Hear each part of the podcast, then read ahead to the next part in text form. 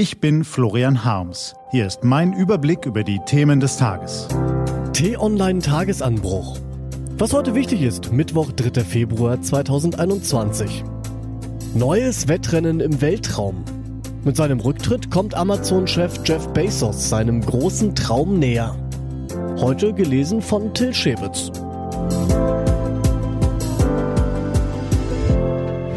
Was war? Es gab eine Zeit, da prägten deutsche Pioniere mit bahnbrechenden Erfindungen die Technikgeschichte. Karl Benz und Gottlieb Daimler, Werner von Siemens, Konrad Zuse. Heute kommen die größten Pioniere von der amerikanischen Westküste. Sie entwickeln Algorithmen, Computersysteme, Smartphones und Elektroautos. Aber was sie wirklich motiviert, bleibt oft im Dunkeln. Bei Jeff Bezos, der mit seinem Amazon-Imperium den Handel revolutioniert hat, wissen wir es. Er will eine Rakete zum Mond schicken. Schon als kleiner Junge wollte er das, seither treibt ihn der Traum voran.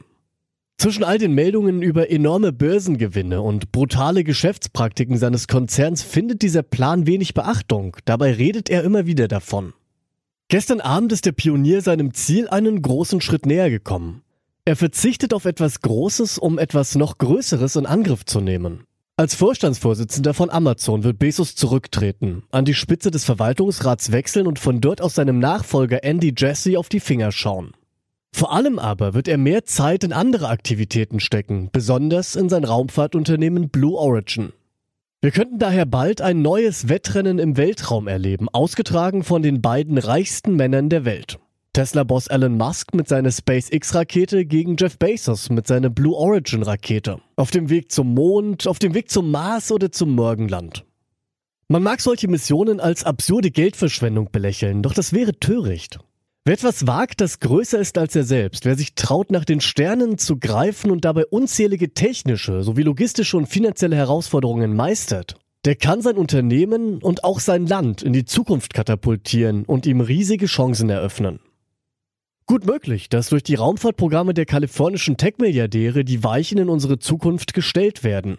Viele Zeitgenossen mögen es für Kokolores halten, doch Zukunftsforscher gehen ziemlich fest davon aus, dass Teile der Menschheit irgendwann auf andere Gestirne umsiedeln werden, weil Überbevölkerung und Klimaschäden das Leben auf der Erde unerträglich machen. Nicht jetzt, nicht heute, aber Visionäre sehen das morgen eben schon heute. Ob das nun gut oder schlecht ist, mögen Sie fragen.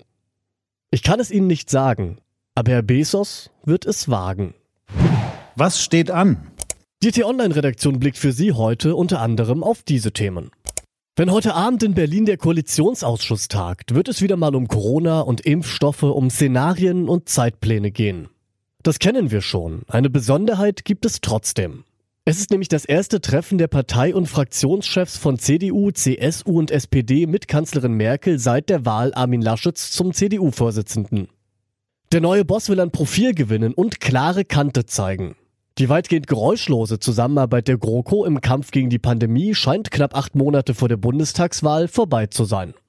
Am 19. Dezember 2016 raste der IS-Attentäter Anis Amri mit einem gekaperten Lastwagen auf den Weihnachtsmarkt am Berliner Breitscheidplatz. Er tötete zwölf Menschen und verletzte viele weitere schwer. Es war der verheerendste islamistische Anschlag in Deutschland. Und er sei vermeidbar gewesen, sagte der damalige Verfassungsschutzpräsident Hans-Georg Maaßen. Seit fast drei Jahren versucht ein parlamentarischer Untersuchungsausschuss des Bundestages nun, die Hintergründe aufzuklären.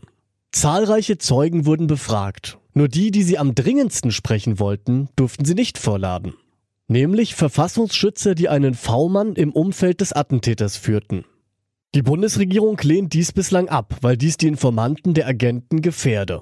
Dagegen klagen die Fraktionen der Grünen, der FDP und der Linken vor dem Bundesverfassungsgericht. Heute geben die Karlsruher Richter ihre Entscheidung bekannt. Und Russlands gelenkte Justiz schickt den Putin-Kritiker Alexei Nawalny für dreieinhalb Jahre ins Straflager. Grotesk, zynisch, brutal. Die Reaktionen im Ausland laufen unter der Überschrift Einhellige Empörung. Diese und andere Nachrichten, Analysen, Interviews und Kolumnen gibt's den ganzen Tag auf t-online.de. Das war der T-Online-Tagesanbruch vom 3. Februar 2021, produziert vom Podcast Radio Detektor FM. Immer um kurz nach 6 Uhr morgen zum Start in den Tag. Ich wünsche Ihnen einen frohen Tag. Ihr Florian Harms.